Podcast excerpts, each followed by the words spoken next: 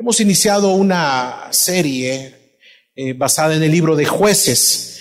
Hoy tengo el privilegio de poder predicar de los capítulos de la continuación donde el pastor lo dejó del versículo 22, siempre en el capítulo 1, versículo 22 del 2 y después el capítulo 2 al versículo 5. Quisiera que me acompañaran todos, eh, fue parte de la lectura de esta mañana dentro de nuestra liturgia, jueces capítulo 1 del 22 en adelante y luego del capítulo 2 al versículo 5. Ahí vamos a estar y los versículos adicionales van a ser proyectados. El título de este sermón es Desobediencia, el inicio del caos.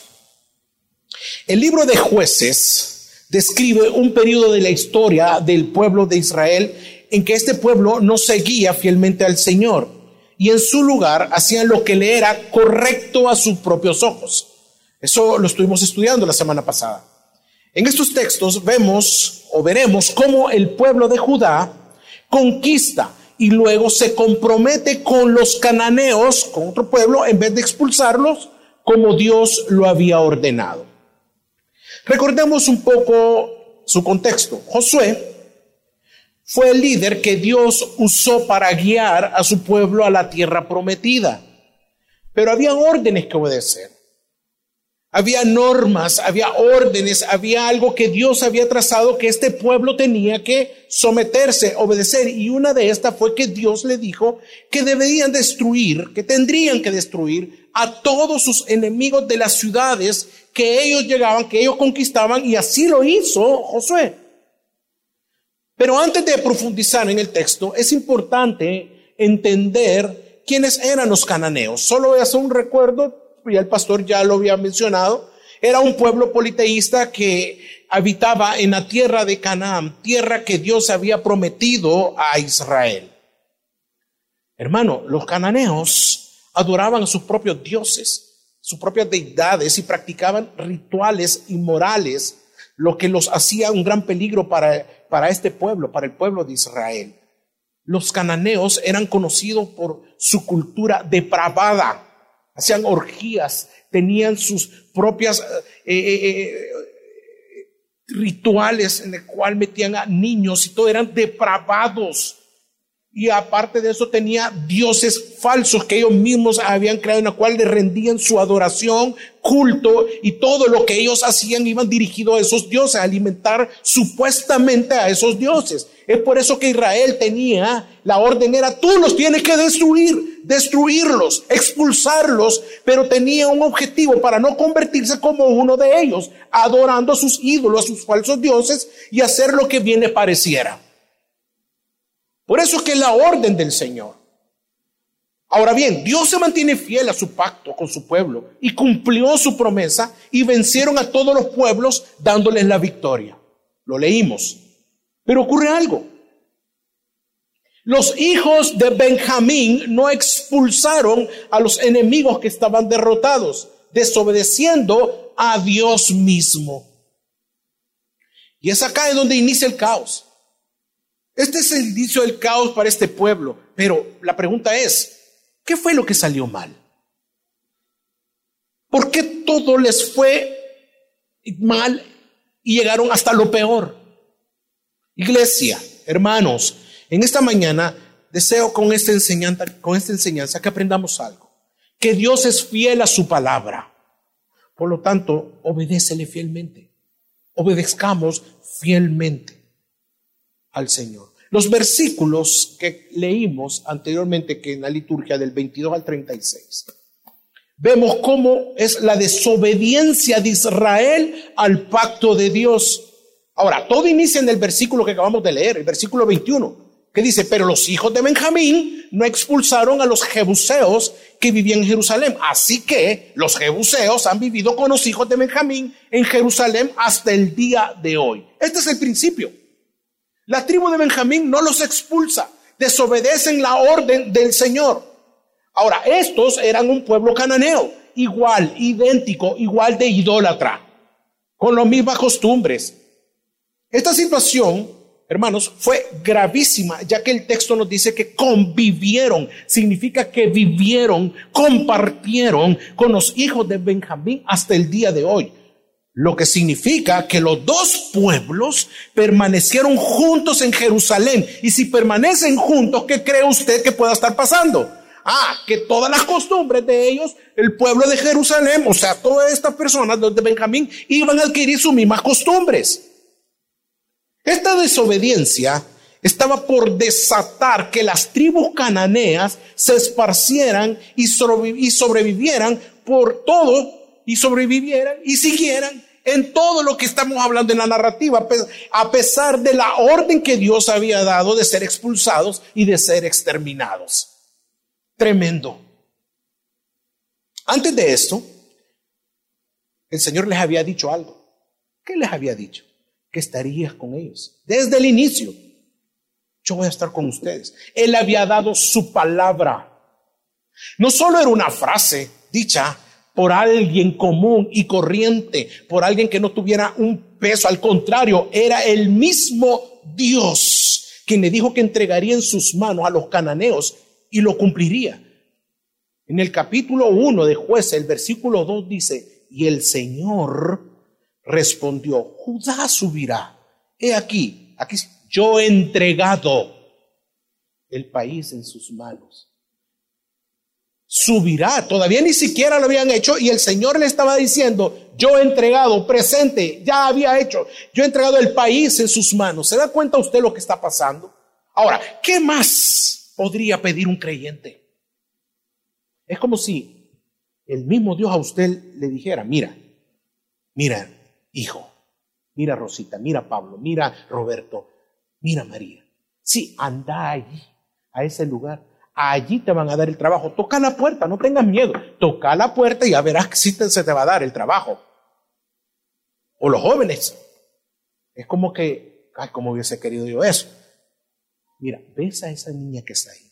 Ah, ella es tu esposa. Ve y, pídele matrimonio. Te dirá que sí.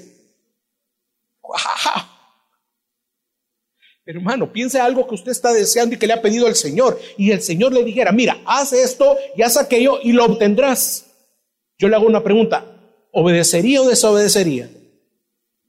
Claro, obedecería. Pues es lo que pasó con Israel.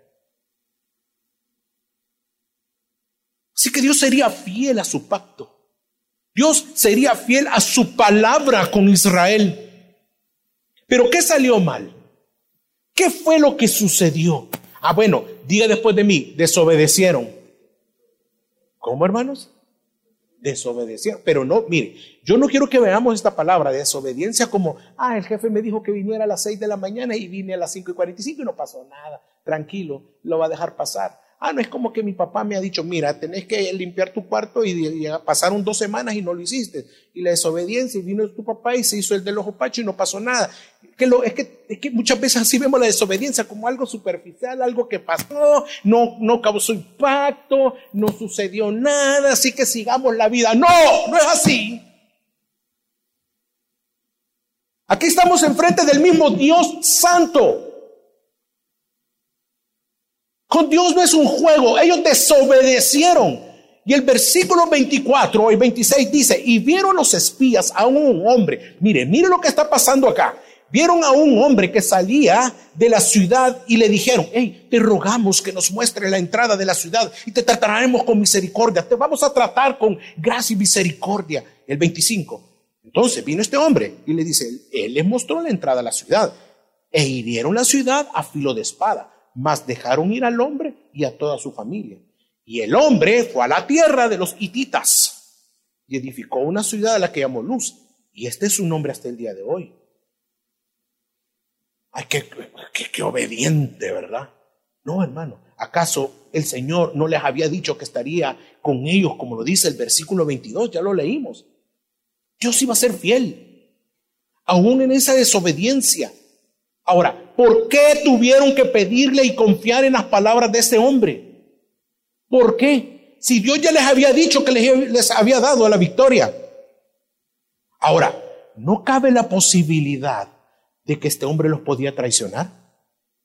Y que les mintiera, que les dijera, sí, vete por acá, ahí es, y ahí los hubieran atacado. ¿Se da cuenta la confianza ciega de ellos? y la desconfianza ciega a Dios. Claro que los podía traicionar, pero la casa de José confió plenamente en este hombre y el haber hecho esto tendría sus consecuencias. Esta narración podría parecerse a la de Raab, la ramera en la victoria de Jericó, pero no es así, no lo vamos a confundir, porque las implicaciones por haber confiado en este hombre se, se iban a ver pronto. Veamos cómo el caos se va desarrollando. El nombre de la ciudad era Betel. Y su nombre anterior, ¿cómo era? Luz, dice. Y cuando este hombre es perdonado, se va hacia la tierra de los hititas, o sea, se va hacia Siria. Y construye ahí una nueva ciudad y le pone por nombre Luz en memoria de la antigua. Es lo que pasó ahí. ¿Cuál fue la intención de él? ¿Cuál fue su intención? No lo sabemos, el texto no lo dice.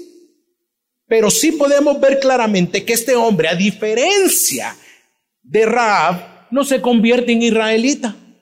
Sigue siendo un ciudadano de la ciudad luz y por tanto cananeo de corazón. ¿Se da cuenta de lo que está implicando esto? se retira y busca un lugar seguro encontrándolo, pero el autor del libro no lo deja ahí nomás en el olvido. El texto nos dice que este hombre edificó algo, es una ciudad a la que llamó luz y su nombre es, el mismo hasta hoy. Esto significa, hermanos, que no solo sobrevive este hombre junto con su familia, sino que también la cultura cananea en todo su sentido depravaciones, lujurias, idolatría, desobediencia tras desobediencia. Es una ciudad a la que este hombre le llamaría luz. Así que los cananeos y la ciudad no han sido conquistadas, sino que fueron solamente desplazados. Ahora, al inicio del versículo, llegamos a tener la impresión como que Israel iba a obedecer. Pero no fue así.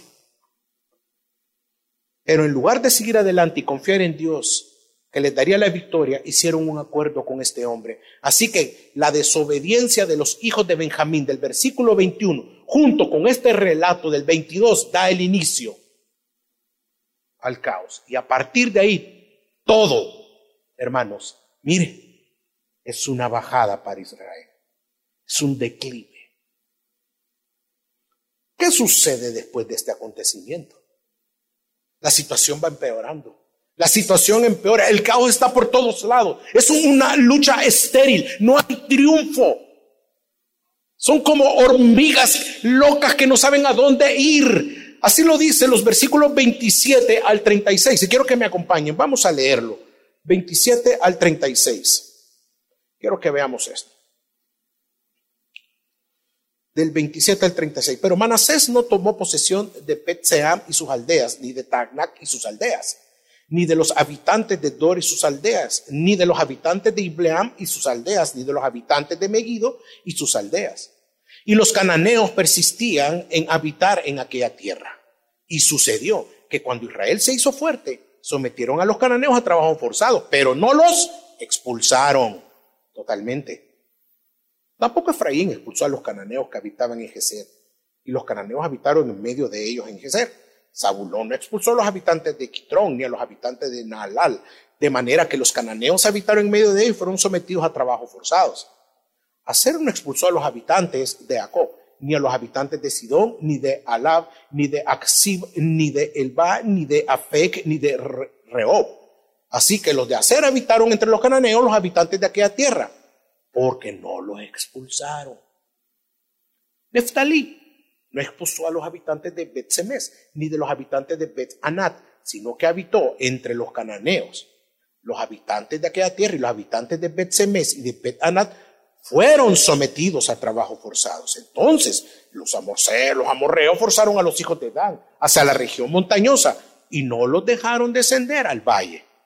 Los amorreos persistieron en habitar en el monte de, de Erez, en Ajalón y en Saalbín. Pero cuando el poder de la casa de José se fortaleció, fueron sometidos a trabajos forzados. La frontera de los amorreos iba desde la subida de Acramim, Acrabim, desde Selah hacia arriba. ¡Wow! Tremendo lo que pasa acá. Y creemos como que están y como que obedecieron anteriormente. Y podemos observar la dificultad que está experimentando todas estas tribus, Manasés, Efraín y las demás tribus de Israel en la conquista de los territorios asignados. Hermanos, en este relato se evidencia la obediencia, perdón, la desobediencia a Dios. Ya que la tribu de Manasés no expulsó a los cananeos que vivían en su territorio, lo que resultó en una continua opresión hacia ellos. Así que el Señor les iba a recordar que Él es fiel a su pacto, pero les advierte que mantendría las consecuencias por la desobediencia. Y esto lo veremos más adelante en los próximos capítulos. Es que la desobediencia a Dios y a su palabra siempre trae consecuencias negativas en nuestras vidas. Incluso si creemos que podemos controlar la situación. Cuidado, cuidado con eso. En el versículo 27 inicia con una nota negativa. Si nosotros leemos el 27, podemos ver y observar que dice que Manasés no tomó posesión.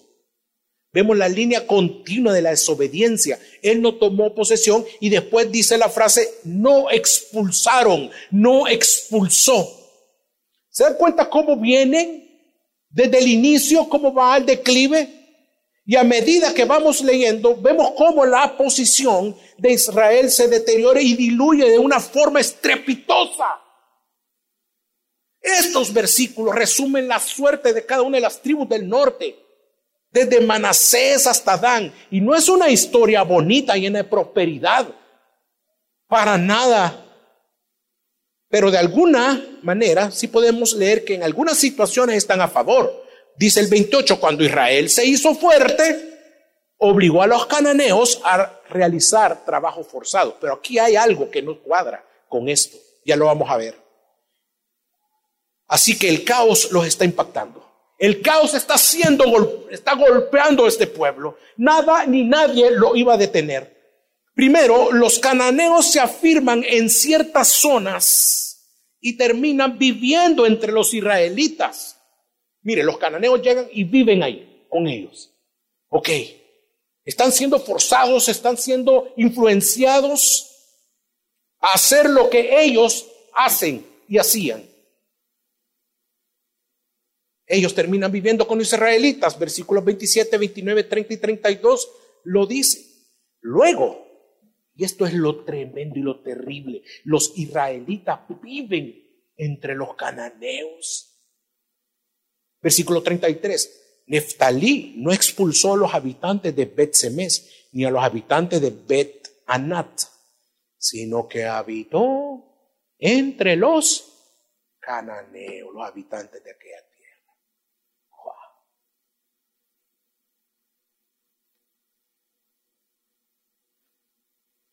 perdición total. Perdieron el control. Ahora no solamente los cananeos vivían entre los israelitas, sino que los israelitas viven entre los cananeos.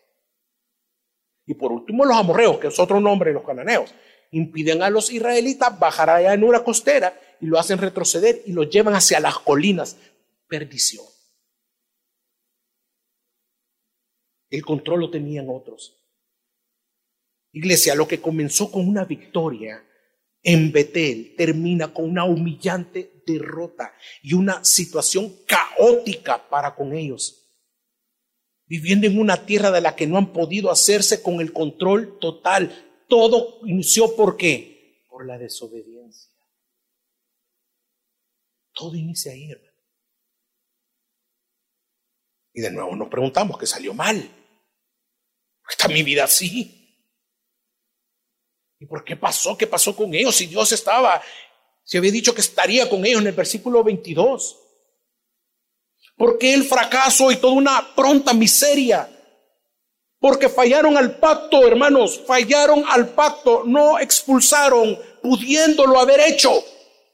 Pero ellos no quisieron, desobedecieron y fue con, por conveniencia porque los pusieron a trabajos forzados. Por eso que el texto nos dice que lo pusieron así a hacer trabajo forzado y no parece que totalmente estuviera mal todo. Claro que sí, fue por conveniencia, me conviene. Obedecían a medias Israel y eso no es obediencia. Obedecer a medias es y tiene un nombre, rebeldía. Cinco de los seis párrafos de este texto comienzan con la misma afirmación. Los israelitas no expulsaron, no expulsaron, no expulsaron, no expulsaron. No expulsaron a los cananeos, ni Manasés, ni Efraín, ni Zabulón, ni Aser, ni Neftalí. Nadie lo hizo. Centrados en ellos. Ahora, la expresión no lo hicieron implica, hermanos, elección. Ellos tomaron la elección, la decisión, fue su propia voluntad y por lo tanto eran culpables de lo que hacían. Pero Dios es bueno. Amén. Dios es misericordioso. Dios es hermoso. ¿Qué haríamos sin este Dios misericordioso? Hermanos, cuánto hemos pecado y Dios sigue en su gracia cómo desobedecemos y Dios sigue dando su gracia a cada uno de nosotros. Dios iba a intervenir y les iba a hacer y les iba a recordar el pacto. Iba a recordar cuán fiel es Él a su pacto, pero iba a mantener las consecuencias por la desobediencia. Y quiero que vayamos al capítulo 2 ahora, versículos de 1 al 5. Capítulo 2 del 1 al 5. Lo leeré. Capítulo 2 del 1 al 5. Y el ángel del Señor subió de Gilgal a Boquim y dijo, yo os saqué de Egipto y os conduje a la tierra que había prometido vuestros padres y dije, jamás, jamás, jamás quebrantaré, jamás voy a quebrantar mi pacto con vosotros, nunca, jamás, este es mi pacto y en cuanto a vosotros, no haréis pacto con los habitantes de esta tierra. ¿Y qué pasa cuando esta gente está junto con los cananeos? Ya habían hecho algo ellos. Habían cedido a ellos y dice, no haréis pacto con ellos en esta tierra. Sus altares vas a derribar, pero vosotros no me habéis obedecido. ¿Qué es esto que habéis hecho? Por lo cual también dije, no los echaré delante de vosotros, sino que serán como espinas en vuestros costados, y sus dioses serán lazos para vosotros. Y sucedió que cuando el ángel del Señor habló estas palabras a todos los hijos de Israel, el pueblo alzó su voz y lloró. Y llamaron a aquel lugar Boquín, y ellos ofrecieron sacrificio al Señor. Capítulo 2, del 1 al 5. En la imagen que nosotros vemos, vemos al ángel y el pueblo que está ahí llorando. y alzó su voz y lloró. Por lo tanto, lo que vemos acá es la fidelidad de Dios al pacto. La palabra, la palabra clave en este discurso del ángel es pacto. En los versículos 1 o 2 dice, nunca romperé mi pacto contigo. Y no harás pacto alguno con los habitantes de la tierra. ¿Qué es un pacto? Bueno, un pacto es una promesa confirmada en una ceremonia de algún tipo. Ejemplo, cuando usted se casó con su esposita que tiene a su lado, con su esposito precioso, ese gordito bonito que tiene ahí a, su lado, esa persona que está ahí, esa esposita que, lo, que dice usted que me controla, que anda detrás de mí, va, esa mujercita que Dios nos ha dado. Amén, iglesia. Ok. Cuando se casó con ella, es la que usted, si usted hizo un pacto, prometen solemnemente ser fieles el uno al otro. ¿Cómo deben de ser? Fieles.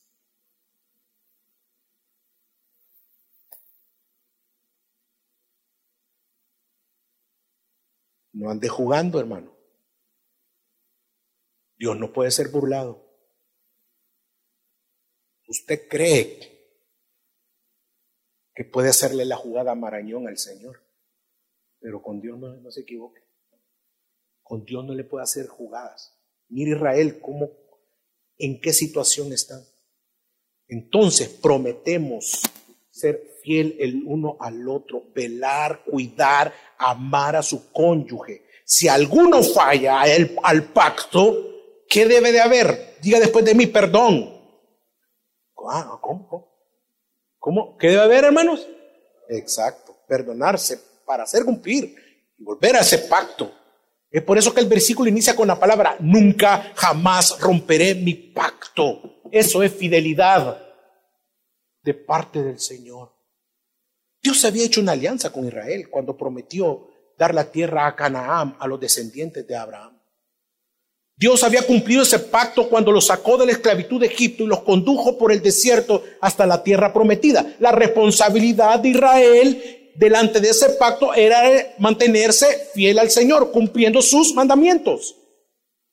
Uno de sus mandamientos era que no debía pactar con los pueblos idólatras sino derribar sus altares, como lo dijo a Judá en jueces, capítulo 1, versículo 2. Yo he entregado el país en tus manos. ¿Pero para qué? Había una razón, había un propósito. Ah, vamos a Deuteronomio. Ahí lo van a poner. Deuteronomio capítulo 7, versículo 1 al 5.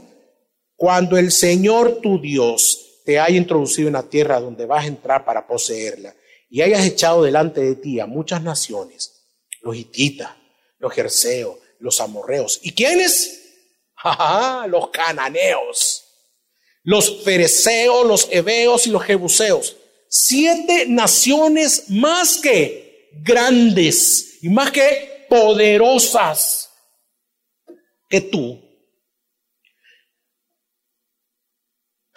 Eran una cosa pequeña el pueblo de Israel. Con los que iba a pelear, con los que se iba a enfrentar eran grandes, eran grandes cantidades, eran ejércitos más poderosos. Pero ¿qué iba a hacer el Señor? Versículo 2. Y cuando el Señor tu Dios te los haya entregado delante de ti, esos peloncitos, esos soldaditos israelitas, ese grupo, se los iba a entregar el Señor a, a estos grandes, grandes masas de naciones grandes y poderosas y los haya derrotado, ¿qué va a hacer? ¿Los destruirás? ¿Pero por qué? Vas a hacer alianza con ellos, ni te vas a apiadar de ellos. ¿Pero por qué? Ah, y no contraerás matrimonios con ellos, hermanos, y no vas a contraer matrimonios con ellos. Ay, pastor, pero es que es tan bello el hombre. De verdad, sí. ¿Y dónde se congrega? Allá por la Guadalupana, ahí en la iglesia, no sé. Ah, ok.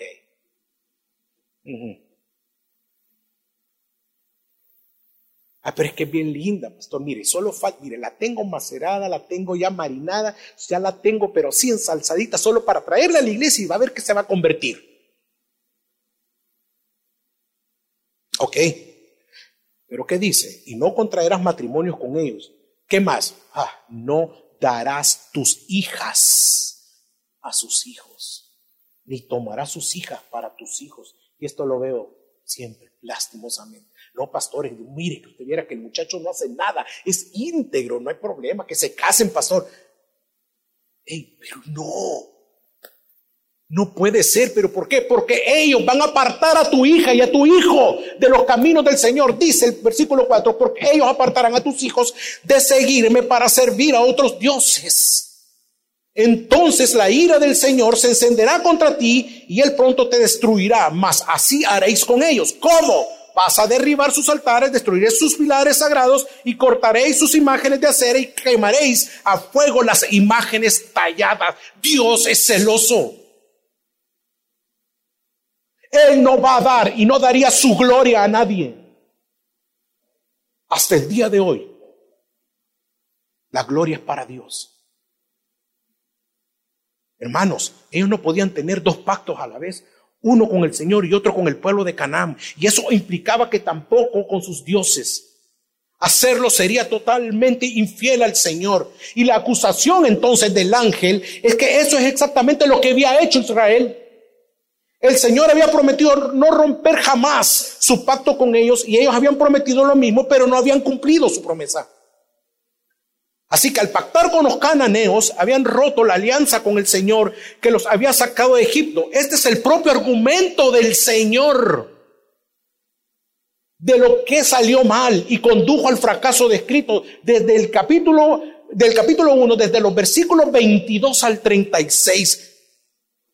El veredicto del ángel del Señor es que no fue, y escuche bien, lo que les dice el ángel es, que miren, no fue el poder superior de los cananeos lo que derrotó a Israel, ni su determinación de permanecer en la tierra, sino la, la desobediencia y haber sido infieles al Señor. La gloria no es para ninguno de estos pueblos. Era porque Israel desobedeció. Su pacto con esos pueblos lo llevaría a aborrecer entonces y darle la espalda a Dios, igual sus hijos. Dios les hace ver la transgresión y le pregunta con tono fuerte en el, en el versículo 2, pero vosotros no me habéis obedecido. ¿Qué habéis hecho? ¿Qué es esto que habéis hecho? Y el pueblo, mire, guarda silencio y solamente lloran. Porque saben que habían sido infieles al pacto. Qué dura pregunta la que está diciendo el Señor. La misma pregunta que le hizo el Señor a Adán y Eva cuando desobedecieron en Génesis 3. ¿Qué hicieron? ¿Qué habéis hecho? Y ellos empezaron a justificarse dándole una lista, una lista de cosas sin sentido. Hermanos, hermanos, iglesia preciosa que está aquí esta mañana. La misma pregunta podría estar haciendo el Señor a cada uno de nosotros. Tú que te llamas cristiano, que nos llamamos cristianos, ¿por qué te estás desviando del camino? ¿Por qué estás volviendo esos pecados en la cual Dios te liberó un día? Solo tú sabes cómo estás viviendo. Solo tú sabes qué estás haciendo, qué ocultas, qué haces en lo secreto. O mejor dicho, ¿qué es esto que estás haciendo? ¿Qué es esto que habéis hecho? Hermano, hermana, ¿no quieres perdonar a tu esposo? ¿No quieres perdonar a tu esposa? Ah, pues entonces quizás tu corazón está lleno de orgullo. ¿No ves que estás llevando tu matrimonio al caos total, al abismo? Mujer, hermana, hermano, ¿por qué coqueteas con ese hombre, con esa mujer? Te va a llevar a adulterar y no solo serle infiel a tu cónyuge, sino a Dios. ¿En qué estás desobedeciendo? Al Señor. Ya te dijo que no hagas trampa en el IVA.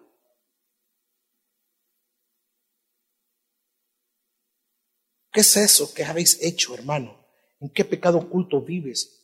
Ya no te importa que te miren, que ya no, ya, ya, no hay en ti pudor, ya no te importa, estás viviendo para tus placeres. Recuerda, Dios es fiel a su palabra, obedécele fielmente, abandone ese estilo de vida que estás llevando actualmente, un estilo de vida de imagen, de codicia, de apatía a Dios y amor a este mundo.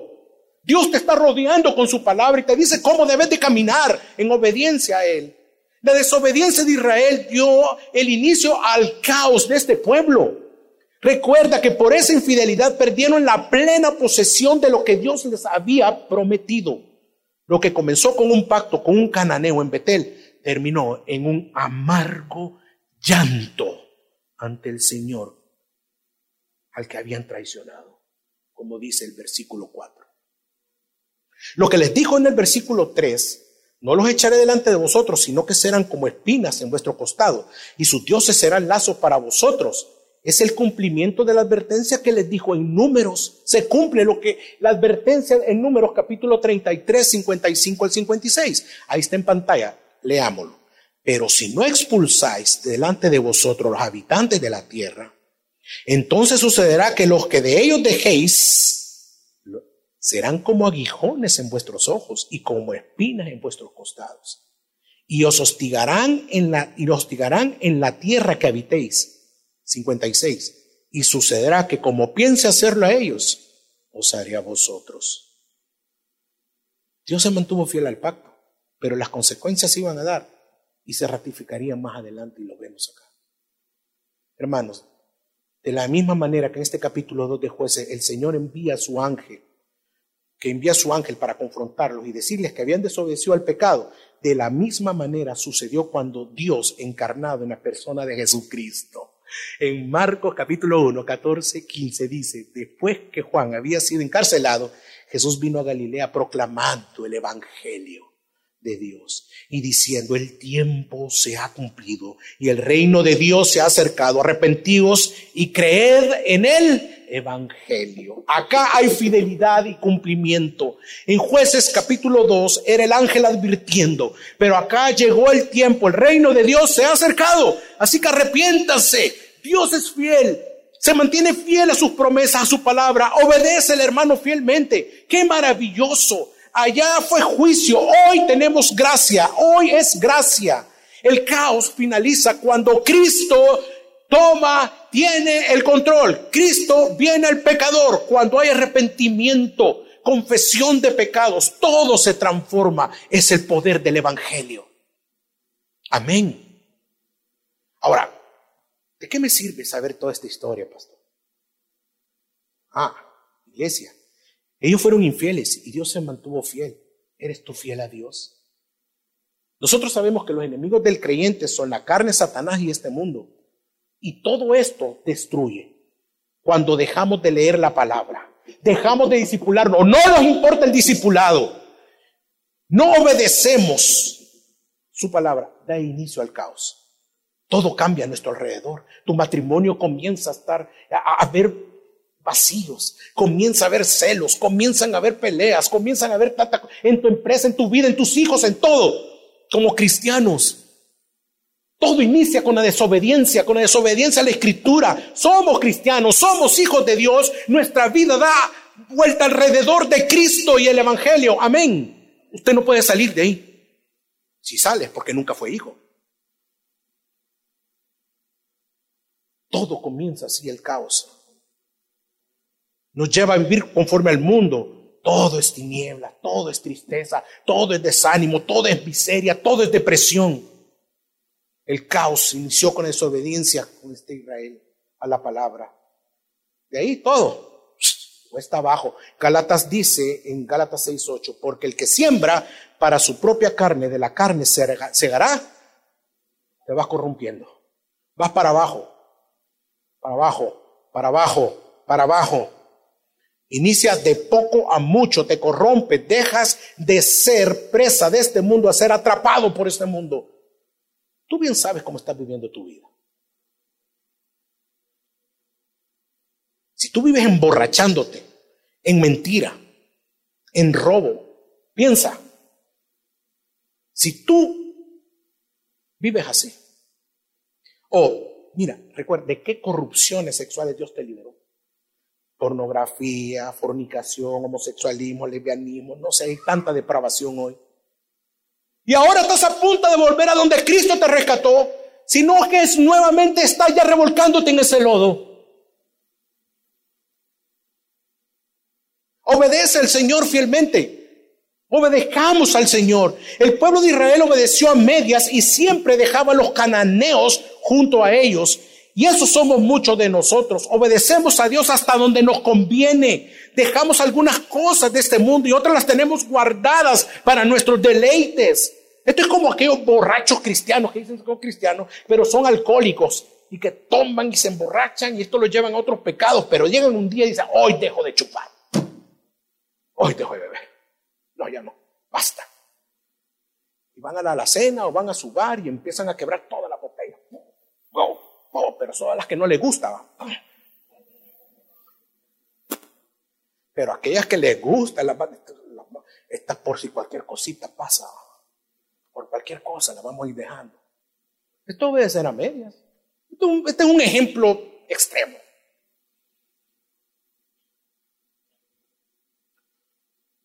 En el pecado adulterio, muchos hacen lo mismo, a medias. Le dicen a la hasta aquí llegamos. No, ya no. Hasta aquí. Aquí terminamos. Y se retiran. Pero no borran el número de su celular. No borran el chat. Y están pendientes de sus redes sociales a ver qué están haciendo. Y se vuelven tan evangélicos estas personas que de vez en cuando hasta mensajes evangélicos les mandan. ¿Qué tal cómo estás?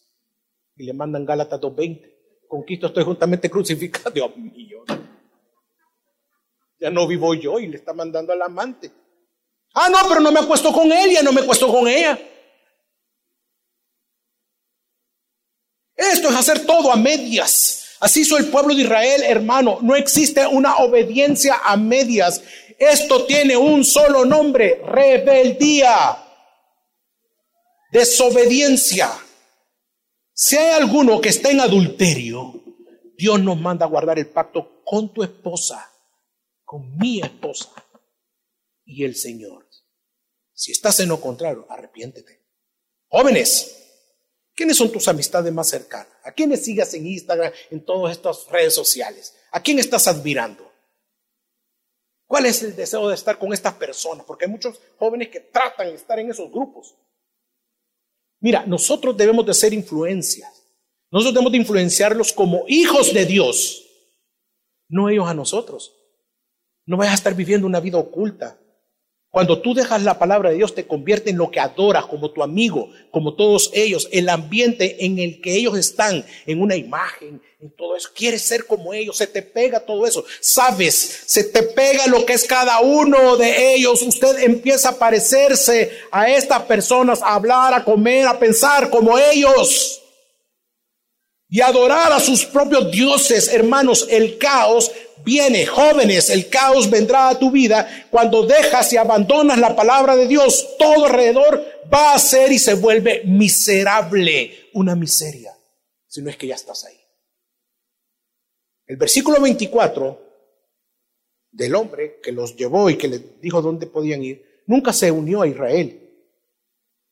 Y este pueblo no confió en la fidelidad de Dios. Es mejor la confianza a Dios y no a este mundo.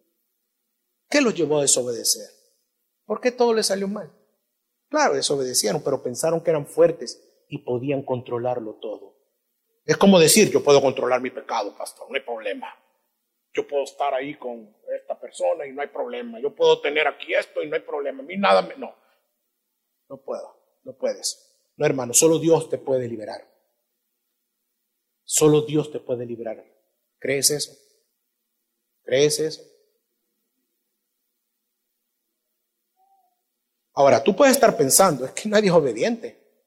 Desde el que está predicando hasta el último que está aquí. Y es cierto. Nadie es obediente. Estamos en la lucha de obedecer a Dios todos los días de nuestra vida. Queremos glorificar a Dios, amén. Queremos exaltarlo. Somos cristianos. Lo amamos.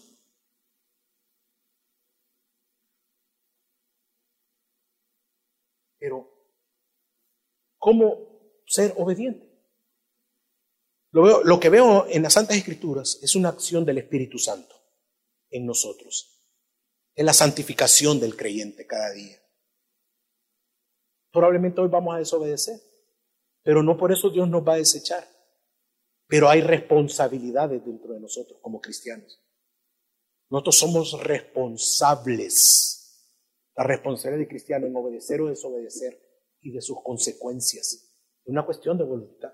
Desde que te convertiste en algunas áreas pecaminosas, te cuento, has obedecido a los mandatos del Señor. ¿Cómo fue posible eso entonces? ¿Cómo puedes decir que lo otro no puedes dejar y no puedes obedecer? Ah, es porque cediste al poder del Espíritu Santo en esa área, en que en creer, meditar, leer, creer al Señor, llevar a la práctica las santas escrituras, aborrecer ese pecado.